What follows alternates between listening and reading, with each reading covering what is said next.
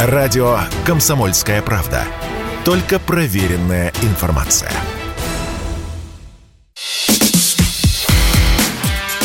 Диалоги на Радио КП.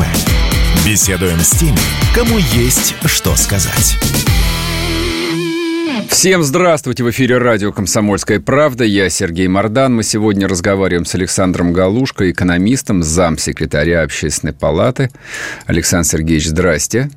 Здравствуйте. Слушайте, вопрос у меня вот какой. Очень, э, с одной стороны, простой, а с другой стороны, очень сложный, и который явно требует ответа экономиста. Значит, сегодня а, патриотические телеграм-каналы дружно отрапортовали, что победа близка, и курс проклятого доллара 66 рублей – Скажите, пожалуйста, этот курс 66 рублей, он вообще в каком измерении существует? Где его можно потрогать руками? Кто покупает доллары и тратит их по этому самому курсу? Угу. Ну, вы, вы правильный вопрос задаете. Действительно, у нас и э, ситуация экономическая в целом, внешнеэкономическая в частности, а, и, свя- и ситуация, связанная с мерами по э, управлению, по регулированию курса, они привели к тому, что а, спрос на доллары у нас в стране падает, а спрос на рубль растет, в том числе за рубежом, в связи с тем, что а, эти рубли нужны а, для того, чтобы приобретать в том числе российские энергоносители, российский газ.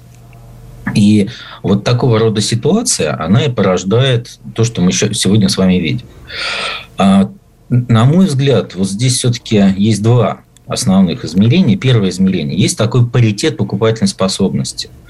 А, это когда вы реально берете понятные любому человеку там, продукты, товары, и понимаете, вот если вы купите, например, а, буханку хлеба в России, купите буханку хлеб, хлеба в Германии или в а, Соединенных Штатах Америки, вот какой курс будет хлеба? А, или вы хотите а, купить молоко, или мясо, или купить квартиру. Вот таким образом можно посчитать курс а, национальной валюты одной к национальной валюте другой. Там, к евро, к доллару, к иене, к юаню, к фунту стерлинга, неважно, к любой. Это и называется паритет покупательной способности. И вот если по такому э, реальному паритету посмотреть, то вообще рубль к доллару соотносится ну, где-то сейчас в районе 30-35 рублей за доллар, если по паритету покупательной способности. А если по такой, я бы сказал, знаете, вот как раз осязаемой физической экономики. А вторая грань связана с тем, что мы вот смогли опытно экспериментально, можно сказать даже так, за эти два месяца убедиться, э, в чем может быть сила рубля.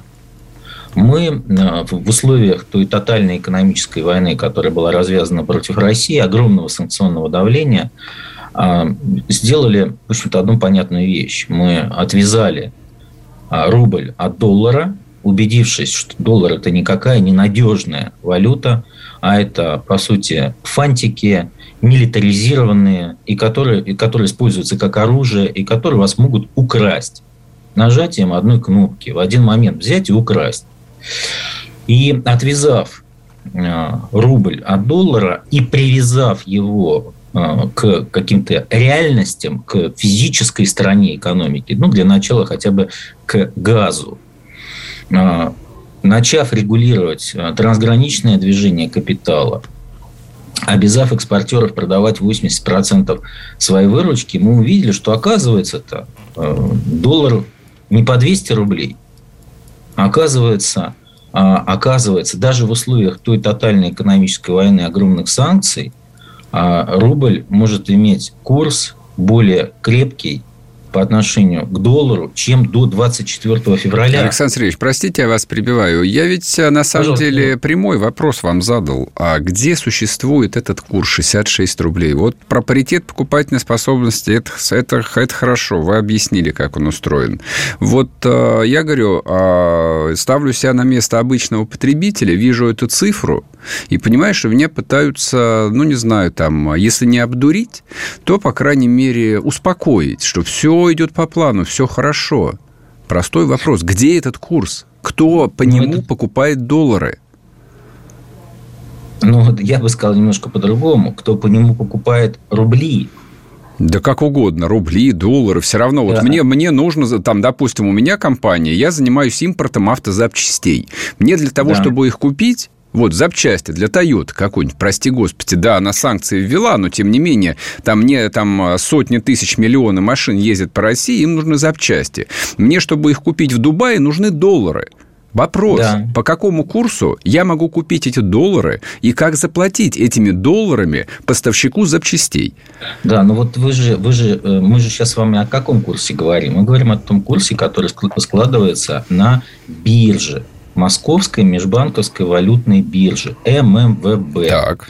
Вот ровно на этой бирже вы, э, как покупатель комплектующих для автомобиля Toyota, ну, э, в данном случае... Ну, неважно. А, Импортер, покупатель да. не частное лицо, а вы даете указания своему банку, где вы держите соответствующий угу. счет, о том, чтобы он приобрел вам, вашу пользу, необходимую вам валюту. Он выходит на биржу и покупает по этому курсу. После а, этого... Понял, понял. А вот список вот этих вот э, условных импортеров, которые могут по этому курсу что-то покупать, э, кем он регулируется, насколько он длинный. А что список? значит? А что значит условных импортеров? Э, ну, я про этот список сейчас первый раз от вас услышал. Не, ну вот есть. вы говорите, вы импортер. Ну, вот, допустим, мы с вами а сейчас... вы, же мне привели, вы мне привели пример с да. компанией, которая значит, хочет сейчас купить запчасти для да. Toyota а, чтобы продолжать сервисное обслуживание своих не, клиентов. Не, вот представьте, мы с вами, Мардан и Галушка, решили заработать денег. У нас есть какое-то количество миллионов рублей, неважно сколько. Вот, а. я говорю, Александр Сергеевич, отличная тема, можем вот э, возить понял, запчасти. Да, да, да, вот, и мы сделали ООшечку, все, все. да, и пошли. Я понял. Это не список, это открытая позиция. Нет этого списка, это открытая позиция. Угу. В таком случае, все, я понял. То есть никаких на самом деле законодательных э, ограничений по доступу к валюте на рынке не существует сейчас. Да, мы можем, мы можем с вами сейчас покупать. Отлично. А в таком случае объясните, пожалуйста, а каким образом цены на импортные товары вот как а, выросли в первый месяц после 24 февраля и, в общем, никуда не собираются снижаться? Ну, отражают пока риски и ожидания. А, нет, потому что ожидание такая штука все-таки времени требует, и риски тоже их нужно mm-hmm. переосознать. Отражает ситуацию, когда, да, правительство приняло очень правильное, очень хорошее решение разрешить параллельный импорт.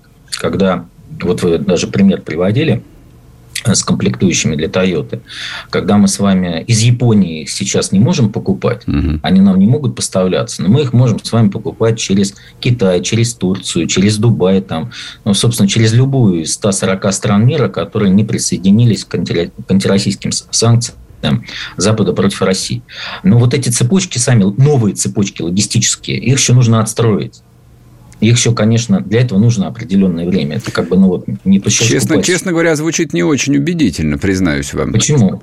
Ну, потому что даже по моему скромному опыту это все делается в течение двух-трех дней. Вот реально, мы с вами собрались, скинулись деньгами, там а, наш банк выполнил поручение, по идее, это он все в течение нескольких часов должен выполнить, и мы заказали. И завтра можем заказывать контейнер с запчастями. Нет. Неделя. Да, понимаете, но только, но только смотрите, это почему же не убедительно? Ну уж цены-то не, цены не падают. Одно дело у вас Одно дело у вас была цепочка раньше построена, когда вы э, это все делали через угу. э, обладателя бренда, через правообладателя, через Toyota, там, через Lexus, через кого угодно. А теперь вам нужно э, оператора сделать, оператора сделать в другой стране, третьей стране, там в Китае, в Дубае, значит, построить еще всю логистику, чтобы сначала из Японии это туда, э, до Юра, как минимум, скажем так, туда попадало, потом оттуда сюда, к нам. Ну, это все-таки время занимает. Вот посмотрите, э, как неубедительно. Это в мировой экономике сейчас такая проблема в полный рост э, встает. Я просто 90-е хорошо помню. Это все решалось гораздо быстрее. Да, даже, даже без интернета и мобильной связи. Совершенно верно. Но оно решало, ну, просто момент переключения приключения есть. Вот то, что решится, абсолютно, вы абсолютно правы. И в 90-е решал, и сейчас решится. Много времени какое-то потребует, это точно. А относительно того, насколько это может быть серьезной проблемой, ну, посмотрите, Китай вводит ковидные ограничения. И одна из причин роста инфляции мировой как раз в том, что все логистические цепочки летят из-за этого. А, и, собственно, э, посмотреть, ну, карту просто можно посмотреть, mm-hmm. вот, если все представить, насколько суда сейчас скопились в Шанхае, да, да, да. Насколько э, пропускная способность э, упала, а, насколько сроки поставок увеличились, и даже уже этот фактор ускоряет инфляцию. Ну, экономика так устроена. У нас проблемы возникли посерьезнее чем вот эти вот э, логистические ограничения а, в, юго-восточной, в портах Юго-Восточного Китая. Посерьезнее. Да, время потребуется. Но я с вами полностью согласен. Это абсолютно здравый вопрос. И его, на мой взгляд, нужно ставить на всех уровнях. Если у нас сегодня курс такой, мы ожидаем и э, соответствующий э, курс рубля к доллару, и соответствующей цены импортных товаров. И на, на всех уровнях. Э, это абсолютно справедливый, правильный вопрос. И цена в, таких, в случаях, когда э, снижается курс на доллара, она должна снижаться на импортируемые товары. Ну, как-то как да, реагировать. Возможно, вот эти издержки... Я вас а, прерву транспорт... здесь буквально на одну минутку. Мы уйдем на новости, вернемся и продолжим. Александр Галушка, экономист, с нами не уходите. Радио «Комсомольская правда». Только проверенная информация.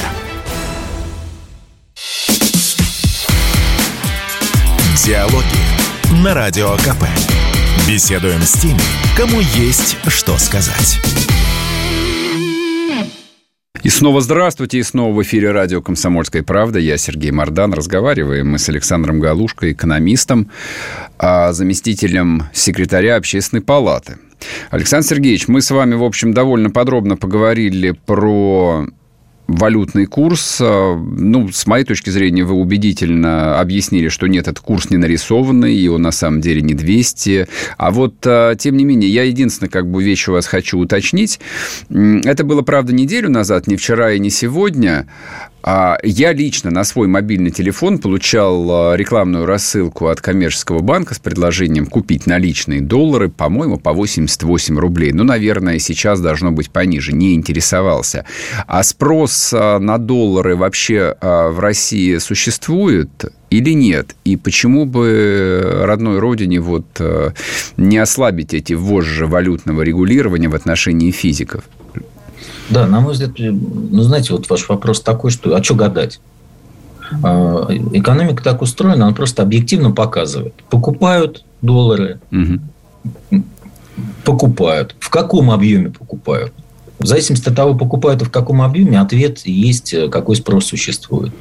А, то, что сегодня но если немножко приподняться а, над а, таким бытовым уровнем, да вообще в мире сегодня разворачивается глобальный процесс дедоларизации. Мир уходит от доллара. Спрос на доллар в мире падает. А, и это структурно происходит уже последние два десятилетия. Например, дол, э, доля доллара в резервах, мировых резервах снизилась с 71% до 59%. А многие центральные банки мира после того, что увидели, что оказывается можно так взять и э, резервы центрального банка украсть, заморозить, как это произошло с Россией. Угу. Очень многие центральные банки серьезнейшим образом задумались. И не только задумались, а мы видим за последние два месяца постепенно стали выходить из долларовых резервов. Более того, тенденция, если говорить о тенденции буквально последних недель, то мы видим, как э, японские инвесторы начинают выходить из американских облигаций а, достаточно такими хорошими темпами, там за неделю на 60 миллиардов долларов этих а, облигаций продали. Угу. Мы видим о том, что Credit Suisse, допустим, второй по величине банк Швейцарии, стратег стратегия э, этого э, банка подготовили доклад соответствующий, где их прогноз состоит в том, что э, доллар как резервная валюта себя изжил. А то, что сделала Америка с Россией, что, что сделал Запад с российскими резервами, мощнейший катализатор процесса глобальной дедоларизации, который касается не только мировой экономики в целом, а просто каждого человека в частности. Поэтому с точки зрения вот, э, понимания того, какая движущая сила, фундаментальное основание этого процесса и какой катализатор, ну, достаточно понятно, что ну, опасно, рискованно связываться с э, долларом, и точно нужно рассматривать варианты диверсификации, если кто-то этими вопросами занимается. Ну, а какие, собственно, варианты? Опять-таки, для простого обывателя речь идет не о владельческих существенных активов, а о людях, На мой взгляд, знаете, вот мое мнение, угу. мне этот вопрос уже пару раз задавали, а, потому что обычно, когда об этом идет речь, сразу начинается такой вопрос. А что вместо доллара? Евро, юань, золото, фунт стерлингов там, и, ну и так дальше. Угу. Я, на мой взгляд, тут а, с реалии того, что сейчас в мире происходит, э, с экономикой, с мировой экономикой, такой доктринальный, на самом деле, кризис, тектонические изменения, которые действительно, ну там бывает так, что там 6-7 поколений только. А вот через 6-7 поколений такие изменения встреч... Э, случаются. Вот мы сейчас в такое время живем. Вы прям как Байдена ну, сейчас цитируете. Да? Не, не знал. Да. Знал. Байден сказал, да. что то, что происходит сейчас на Украине, это вот слом всего мирового не, порядка, не, который не, случается я... раз в 6-8 поколений. Ну, хорошо, я Байдена цитировать не, собирался. Я тогда поясню, что я имел в виду. У нас с 1944 года, э, с момента Бреттон-Вудской конференции, а доллар США стал мировой резервной валютой. Вот я это имею в виду, что у нас mm-hmm. как бы вот э, то, что было у нас почти 80 лет, оно сейчас меняется. Вот это я имел в виду, когда говорил да, понятно, о поколениях. И действительно, люди проживают порой свою жизнь и с такими изменениями не сталкиваются. А мы живем в то время, когда в нашей жизни происходят вот такие изменения. Так вот, и в этих условиях здесь вообще на самом деле фундаментальный кризис денег происходит как таковых. А, и вообще такие явления, как криптовалюты возникают, это то, чего раньше не было. Вот по моему мнению, для, с точки зрения обычного человека, самая лучшая позиция – это понятные, осязаемые физические ценности и Например? сущности. Лучше, на, на мой взгляд, на мой взгляд, не с фантиками связываться, как бы они ни маркировались, угу. и каким бы там э, центральным банком э, они не выпускались. А на мой взгляд, лучше всего связываться, вот просто просчитать для себя личную стратегию. Что тебе нужно будет в физическом выражении? И сформировать соответствующий запас на месяцы, там, да хоть на годы вперед. Но лучше сделайте это. А лучше понятные причем вещи. Иметь жилье, там, какие продукты нужны. Ты лучше вложись в, в эти продукты. Нет, а приличную сумму в продукты не вложишь, они протухнут, их э, съест, зависит, съест зависит, моль какая-нибудь. Зависит от продуктов, понимаете? Потому что, ну, на самом деле, э, посмотри, вот если мы про продукты говорим, а не, не только про кризис доллара, как, как мировой резервной валюты. В мире это продовольственный кризис – уже Гутиерреш, э, генеральный секретарь ООН, заявил о том, что 1 миллиард 700 миллионов жителей Земли будут в нищете и голодать. Это пятая часть населения нашей планеты. А уже президент Франции говорит о том, что во Франции он будет вводить талоны на еду, причем не только для малоимущих граждан, но и для э, французов со средним уровнем дохода. Mm-hmm на мой взгляд, настает время просто понятных физических сущностей, не игры в фантики, в которые Я на согласен. деле мир давайте, да, давайте дадим, тем не менее, а, конкретный рецепт. Ну, предположим, вот а, средняя российская семья, допустим, у этой семьи вдруг откуда-то взялся миллион рублей. Но на миллион рублей гречку, соль, спички и сахар не покупают. Ее в обычной квартире просто она не вместится. Ну, вот не, абсолютно серьезный вопрос. Вот я отец семейства, я поэтому вас, как профессионала, как экономист, спрашиваю. Вы объясняете, не-не, доллары покупать не надо, их завтра отменят, евро, соответственно, отправится туда же. Вот, я думаю, ну, хорошо, ладно, что, может, юаня? Нет, значит, будет глобальный кризис. Простой вопрос. Может, золото купить? Ну, вот, ну, точно не гречку я буду покупать. А вот из золота может на самом деле, может, э, знаете, тоже вопросы могут То есть, вообще, в общем, короче, вообще не копить. Деньги сразу пропивать ну, надо. Нет, на мой взгляд, ну вот если вы задаете вопрос, а, то я бы на нее следующим образом ответил. Первое. Это сесть и на голубом глазу ясно оценить потребительскую корзину месячную, там, недельную, угу. полугодовую, годовую, потребительскую корзину семьи, из чего она состоит и сколько что стоит. Далее, из этой корзины определить, что поддается резервированию, какая часть, из какой части можно сделать запас. Угу. Определили, там, это у каждого свое причем. Этот запас, ответьте на вопрос, сколько стоит его создать? 500 тысяч рублей, 300 тысяч рублей, вот миллион, про который я сказал. Вот сколько? Угу. Дальше, что остается после этого? И на мой взгляд, то, что остается, лучше всего вложить это в свое здоровье и в свое образование.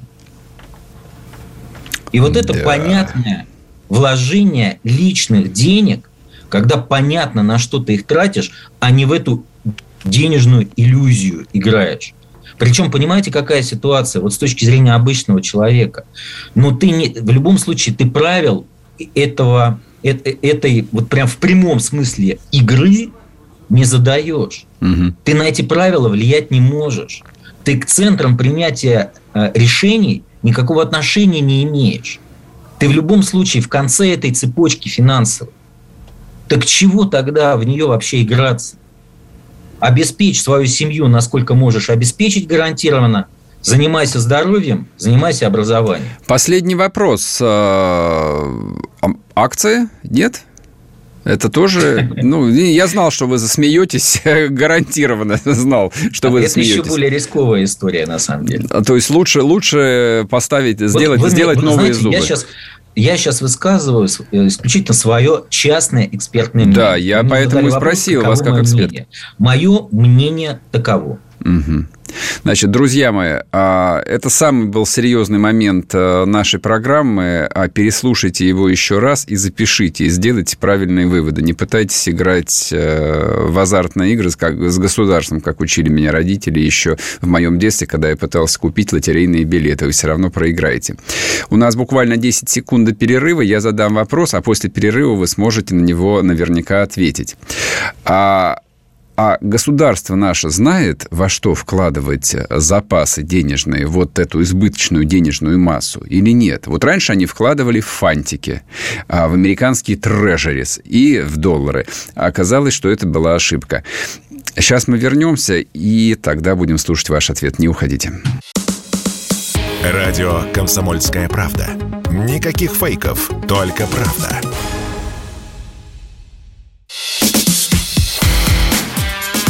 Диалоги на Радио КП. Беседуем с теми, кому есть что сказать. И снова здравствуйте, и снова в эфире радио «Комсомольская правда». Я Сергей Мордан, разговариваем с экономистом Александром Галушко. Александр Сергеевич, прошу вас, а наша родная родина, прекрасная, у которой денег до черта, как а, показывает платежный баланс, вот она понимает, а, во что их вложить, а, в какую такую гречку, в образование, в здоровье, или будут сейчас опять покупать очередные юани? Я вам э, могу сказать свое мнение э, я считаю, что вкладывать нам нужно не в какие-то сторонние, а порой даже, можно сказать, потусторонние эти финансовые сущности, а вкладывать нужно в свою страну. Вот те более 300 миллиардов долларов США, которые мы потеряли, а, которые значит, были сформированы под лозунгом того, что вот пусть у нас будет устойчивый крепкий рубль, у нас будут большие резервы, Занач, заначка на черный день. Заначка, там кубышка надежная, у нас устойчивость, там наша экономика будет устойчива. И чего теперь? А теперь задаемся вопросом. Вопросом не про прошлое, а про будущее. А если бы эти деньги были вложены в инфраструктуру, дороги построить, на востоке страны железные дороги достроить, наши БАМ и Трансип модернизировать, а вложить эти деньги в социальную инфраструктуру, в обновление ФАПов, в обновление школ, в обновление культурных центров. Вложить эти деньги в образование, вложить эти деньги в людей, вложить эти деньги в социальную сферу, вложить эти деньги в науку. 300 миллиардов долларов. Если не, плохо понимают это на федеральном уровне, даже бы в регионы эти деньги передали, вот я с несколькими губернаторами разговаривал, что такое 300 а, миллиардов долларов на 80 на 5 э, субъектов Российской Федерации. Ну, даже в, понятно, что субъекты разные по масштабу, но в среднем. Там 3 где-то с половиной миллиарда долларов по тому курсу, который у нас там был там по 300 э, миллиардов рублей. Это любой губернатор, он говорит, так это же огромный бюджет развития. Говорит, я бы точно в своем регионе инфраструктуру, всю социалку, там, культурную сферу, научную организацию, ну, не просто бы поддержал, бы подтянул, а на новый уровень бы вывел. Угу. Возникает вопрос, если бы мы подошли а, к этому кризису, к которому мы сейчас подошли, к, к этой, не кризису точнее, а тотальной экономической войне, не с украденными фантиками, а с более сильно развитой страной, мы же были бы устойчивее. Это конечно. мы еще это раз конечно. подчеркну, это разговор не о прошлом, а о будущем. А вот это про, про том, будущее ты я ответил. И это я понимаю, да. То есть, собственно, как бы стратегия, которую там 25 лет реализовывали, оказалась провальной. Виноватых нет причем. Никто не виноват. Набиулину даже... переназначили, Минфин руководится теми же самыми людьми, и никто даже не покаялся на самом деле. Бог с ним, хорошо, я понимаю, действовали в общем мировом тренде. Вопрос простой. У нас гигантское положительное сальдо платежного баланса. Я для слушателя объясню, о чем идет речь. Да, рекордное. нам не на что тратить э, вот те бабки, которые мы получаем за наше сырье. Просто некуда, у нас нету импорта. Вот смотрите, прошло третий месяц уже идет. Куда они девают деньги? Ну, на самом деле, где деньги? Резервы. Опять в резерв? Опять фантики? Опять резерв, совершенно верно. А Опять как? А подождите, мы же под санкциями, нам же запрещено использовать доллары и евро. Абсолютно. Вы абсолютно правильно ставите вопрос. Вот, вот э, я уже об этом говорил, вы уж извините, что я повторюсь, э, в вашей передаче ни разу не говорил, а свою позицию высказал с самого начала. С самого начала э, той ситуации, которая у нас возникла. В ситуации, когда у нас действительно ну, просто рекордный а, профицит торгового баланса, то есть у нас доходы сейчас от экспорта о, сами по себе очень большие, угу. и они еще и сильно превышают а, наши расходы на импорт вот одновременно. А, и в ситуации, когда на вот эти вот, а доходы-то какие? Они опять в этих фантиках. Да еще нам везде стараются перекрыть кислород, чтобы мы ничего на них купить не могли. Так давайте мы сами в понятном объеме, просчитанном объеме откажемся от экспорта наших энергоносителей в недружественные страны. Что в этом случае произойдет? Мы же с вами уже наблюдали эффект в течение последних двух с половиной месяцев, когда а, на Западе из-за того, что они стали вводить ограничения на поставки энергоносителей, Америка, например, вообще отказалась mm-hmm. от нашей нефти, галопируют цены на энергоносители просто галопируют. Там какие-то цифры, которые в голове у них не укладываются. Ни у экономистов, ни у населения. Население стонет, экономисты с, вып- с выпущенными глазами все это комментируют. Там десятки, сотни процентов. Допустим, в Германии годовой рост цен на газ составил 305 процентов.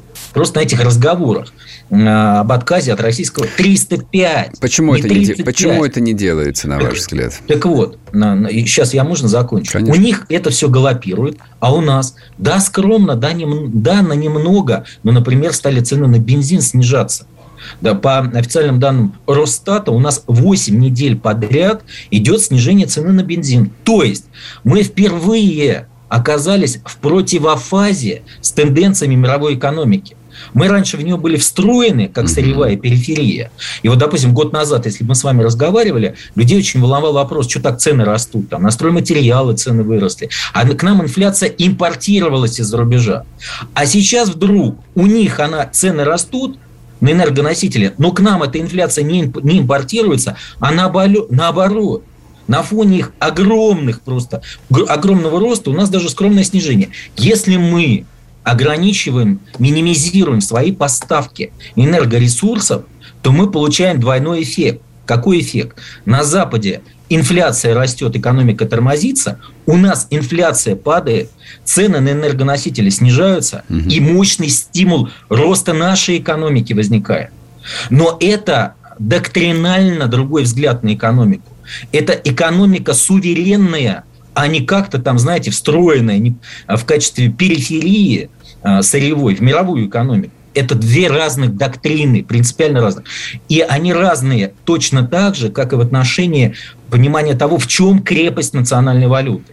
Одна доктрина, крепость ее в том, сколько мы в кубышку наскладывали угу. чужой валюты, вот в этом мы ее крепость воспринимаем. И другая совсем доктрина, крепость национальной валюты в силе страны в развитости экономики, в развитости, в развитости нашего человеческого потенциала науки и образования и так дальше. Это два разных взгляда на экономику. И мы на самом деле вот эти два, два с половиной месяца начали делать первые скромные шаги в направлении принципиально другой доктрины экономической, наблюдать эффекты, которые, например, на Западе никто не ожидал. У них и экономисты, и официальные лица, например, министр финансов США, министр финансов Германии, прямо говорят, мы просчитались со своими санкциями. Они не ожидали, что мы начнем отвечать, они ожидали, что мы так и будем сидеть сложа руки и плыть по течению и оставаться сырьевой периферии в мировой экономике. Mm-hmm. И по нам это будет так бить. Они не, не ож... Э, да, мы стали отвечать, мы стали вырываться из интеллектуального плена котором находились 30 лет, и принимать решения, которые принципиально отличаются, от доктринально отличаются а, с точки зрения развития экономики. И эти эффекты стали наблюдать. Поэтому э, завершая свой несколько развернутый ответ, извините, пожалуйста, но хотел пояснить. А, на мой взгляд, лучшее решение ограничить объемы поставок развернуть их внутрь своей экономики, угу. значит увеличить объем предложения, значит уже сегодня людям дать улучшение уровня жизни. Когда ты приехал на заправку и заплатил на бензин меньше на 2, 3, 4, 5, 6 рублей, угу. понятный эффект, очень понятный эффект. Понятно, почему ты стал э, в месяце конкретным, твой уровень благополучия вырос. А газ? У нас треть страны еще не газифицирована. В сельской местности две, две трети страны не, газифицировано. Зачем его поставлять туда?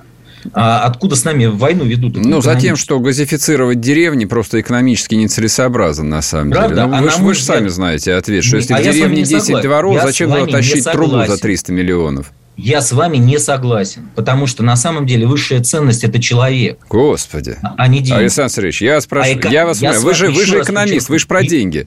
Вот еще раз, вот я вам как экономист хочу сказать, что экономика только тогда имеет смысл и является рациональной, когда она подчинена интересам человека и служит этим интересам, а не человек служит интересам экономики. Угу. Это я вам как экономист хочу сказать. Хорошо, и в этом, между услышал. Прочим, вы уж извините меня, я одну вещь тогда добавлю. А, в этом, э, чтобы, знаете, так сказать, э, так как мы с вами таких вообще фундаментальных коснулись вещей, что есть экономика, не свое мнение, а мнение Аристотеля хочу привести. Аристотель, ну, великий греческий философ, внесший выдающийся вклад вообще в сокровищницу мировой философской мысли, отличал экономику как науку об удовлетворении потребностей людей и хрематистику как науку об обогащении. Вот у нас сегодня фундаментальная проблема состоит в том, что у нас экономика фактически подменена хрематистикой. Вот я против хрематистики, я за экономику и за интересы людей в первую очередь. А, тогда ну, не, успе, не успеете вы ответить. Я задам вопрос. А, концепция ясна, она озвучивалась многими людьми, я ее озвучиваю тоже в своих программах. Но очевидно, что мы ведем экономическую войну, причем войну на уничтожение. А, так а почему за два с лишним месяца так никакой вот проактивной политики и не случилось? То есть нефтюшка и газ как шли в Европу, так и идут, и ничего не происходит. Ну, одно уточнение, не мы ведем... Сейчас я вас, я вас прерву буквально на одну минуту, вернемся и продолжим. Если тебя спросят, что слушаешь, ответь уверенно. Радио «Комсомольская правда». Ведь Радио КП – это самые оперативные и проверенные новости.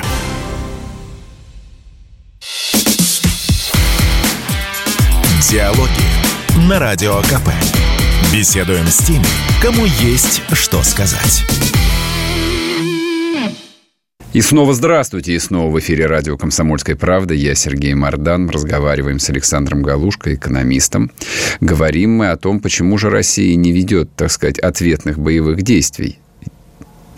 Э, одно уточнение все-таки, объективности ради, не мы, э, вы сказали, мы ведем экономическую войну на уничтожение.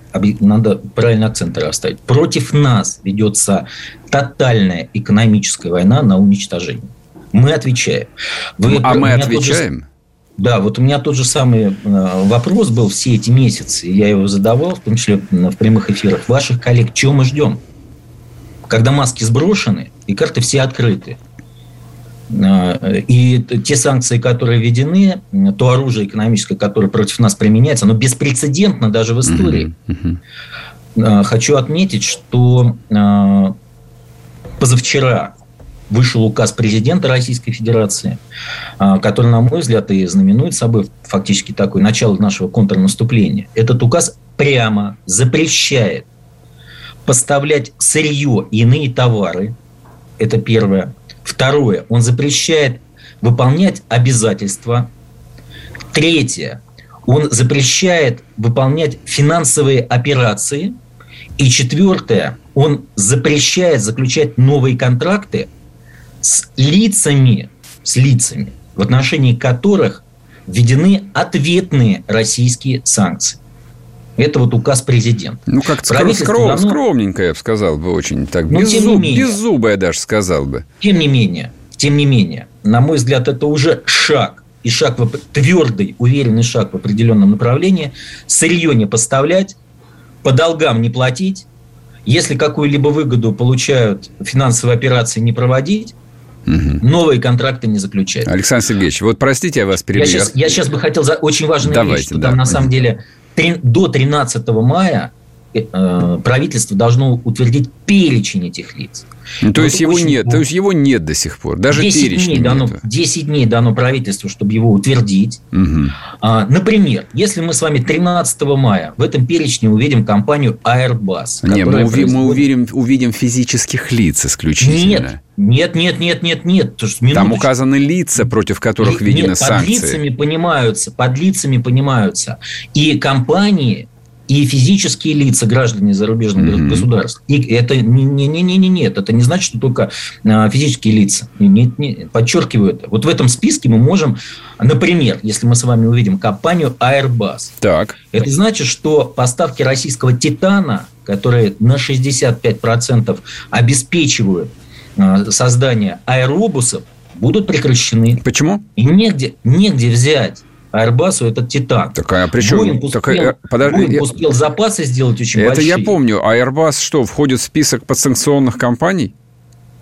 Вот минуточку. Вот такая возможность того, чтобы Airbus входил в такой список, в силу указа президента, позавчера, он вышел у нас вот буквально на днях, а, есть. До 13 мая президент обязал, обязал правительство перечень таких mm-hmm. компаний, таких лиц утвердить.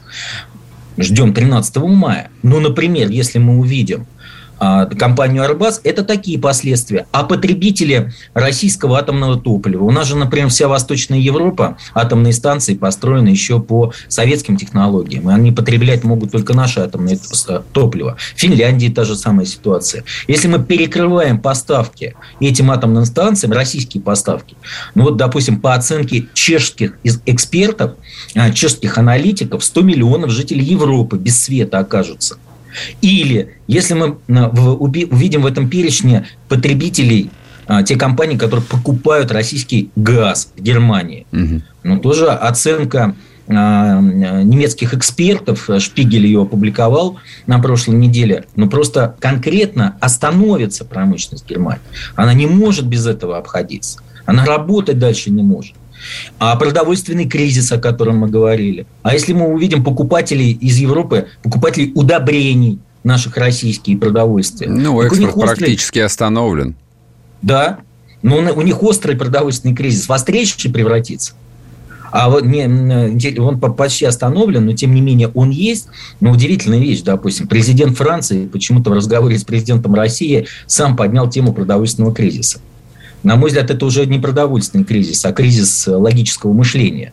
Сами ввели санкции, получаете в результате э, нехватку еды, а что к нам-то обращаетесь, раз вы санкции против Смотрите, нас Смотрите, я хотел бы уточняющий вопрос вам задать. Вот э, вы предлагаете мне оставаться оптимизмом, что вот вышел э, указ президента. Нет, я не предлагал вам, это, это ваша интерпретация. Да, это моя интерпретация. Нет, да. вы позитивный я человек. Это в, факт, в наше время это вышел. очень хорошо. Вот, до 13 мая действительно недолго осталось ждать. Господи, там 8, 9, 10, пока протрезвели, и вот мы должны увидеть список. Но вот я вам приведу другой пример. А, вчера вышел а, список японских лиц, против которых а, ввели санкции. Ну, санкции причем такие довольно смешные, цирковые, я даже сказал бы. Запрет на въезд в Россию. Туда попал японский премьер и члены кабинета. Там нету японских корпораций. Ни одной да, японской совершенно. корпорации там нету. И бизнесменов Сергей, там нету. Вот Сергей, и все. Заранее ответ на ваш, так сказать, оптимизм. Ну, подождите, подождите. Это не ответ на мой оптимизм, а не надо мешать зеленое с длинным. А, тот э, список, который был сейчас утвержден, это просто зеркальный ответ, э, основанный на принципе взаимности во внешнеполитической деятельности.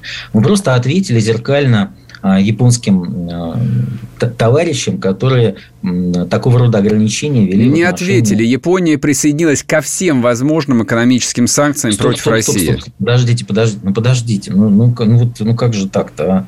Ну вот есть два разных направлений. Одно направление такое дипломатическое, внешнеполитическое. Да, понятно. Например, когда высылают наших дипломатов, мы в ответ тоже высылаем угу. дипломатов. Ввели они ограничения на, на, на, на въезд наших официальных лиц в Японию. Мы спустя время вводим зеркальные ограничения на въезд официальных лиц из Японии в Россию. Это одно и другое. Тут указ а, президента, который вышел позавчера, и который определяет, что до 13 мая 10 дней дано правительству. А, должен быть определен перечень лиц, кому мы не продаем ничего, а, обязательства не, не выполняем. А это, например, что? Долги не платим. Вот что это значит. Угу. Были долги. Указ прям запрещает, если компания держатель российских долгов, мы обычно долги не платим. Финансовые операции не осуществляем. Угу. Новые контракты не подписываем. Вот о чем это. Но он вышел 3 мая только. И 10 дней правительства, чтобы этот перечень определить. Более того, он же определяется не раз и навсегда. Да хоть каждый день в него изменения вносить. Угу, угу. Понимаете? Вот что это значит, что мы принципиально расчехлили такое ответное э, действие в той экономической войне, которая против нас ведется. Это, слава богу, 3 мая произошло. Ну и теперь, конечно, важно уже практическое применение этих ответных э, российских санкций. Но то, что э, выгодно просто людям – подавляющему большинству граждан страны, чтобы у нас снижались цены на энергоресурсы, дешевле был бензин, дешевле была электроэнергия, газификация страны проводилась. От этого просто подавляющее большинство граждан страны будет выиграть, это точно. Mm-hmm. За счет того, что мы сокращаем а, поставки наши в э, недружественные страны. А с вашей точки зрения, вот эта вот история с оплатой э, российского газа за рубли, она что-то как-то вот слегка затянулась. А когда же, наконец, наступит э, вот тот э, день X, после которого все, либо рубли, либо до свидания? Вот никто а никаких он... сроков не называет. А там... То есть тянуться не, ну, может до бесконечности. Там не-не-не, там очень все понятно. И они уже, это, что называется, тикает. А Болгария и Польша уже их прекратили. Но они получают а по реверсу, поставки. ничего не произошло. Германия, Германия, Германия попыталась а, расплатиться, по сути, нашими же активами за наш же газ, но Газпромбанк просто эти платежи не стал проводить. Так. Вот. И а, там конкретные даты, они вытекают из конкретных контрактов, но то, что первый прецедент создан, это Болгария и Польша, куда мы этот газ не поставляем, а на самом деле и дальше можем это все продолжить, это точно абсолютно. А, и Гер... этом... а когда Германия должна, вот крупнейший покупатель российского газа, когда Германия должна перейти на рубли? Вот какие-то э, заявления, там, прогнозы у вас есть или нет? А я, знаете, я в таких случаях предпочитаю не гадать. Это точно, это точно должно уже скоро произойти. Просто нам с вами эти контракты неизвестны, а в них сроки прописаны. Э, я лишь могу предположить, что ждать осталось недолго. Угу. А, и последний вопрос тогда я вам задам. Вот он мне просто покоя не дает. А, не вижу логики. Вот что касается там той же Болгарии, что касается той же Польши. А, вроде бы как вот все закончилось, но они получают тот же объем, да больше еще объем а, газа по реверсу. А это вообще не является ли нарушением контракта? То есть почему «Газпром» даже вот никак не комментирует это обстоятельство? Хохлы также получали в течение 8 лет по реверсу наш газ, и никто не протестовал. Это вообще что? Что это за импотенция такая политическая? Я бы вот, например, от лица «Комсомольской правды» прям бы направил бы запрос в «Газпром» с просьбой прокомментировать. Хороший совет, отлично, да. Ответный пас принят, спасибо большое. А вы как думаете, а вот нужно было дернуть стоп-кран сразу за Польшу и за Украину? Там, ну, я уже пояснил свою позицию. Понимаете, вот я всегда предпочитаю все-таки основываться на источниках, на документах, на фактической стороне вопроса. Нам никто не покажет э, контракты. Я не, не, контрактов, да, не нашего собачьего ума дела, как Родина подписывает контракты на наш э, российский газ. Я согласен, да. Просто вот я этих контрактов не видел, поэтому точно не могу рассуждать. Александр Сергеевич, спасибо вам большое. Спасибо С нами был большое. Александр Галушка, экономист, замсекретаря Общественной палаты. Надеюсь, что до новых встреч. После 13 мая мы с вами обязательно э, проговорим, что же случилось или не случилось.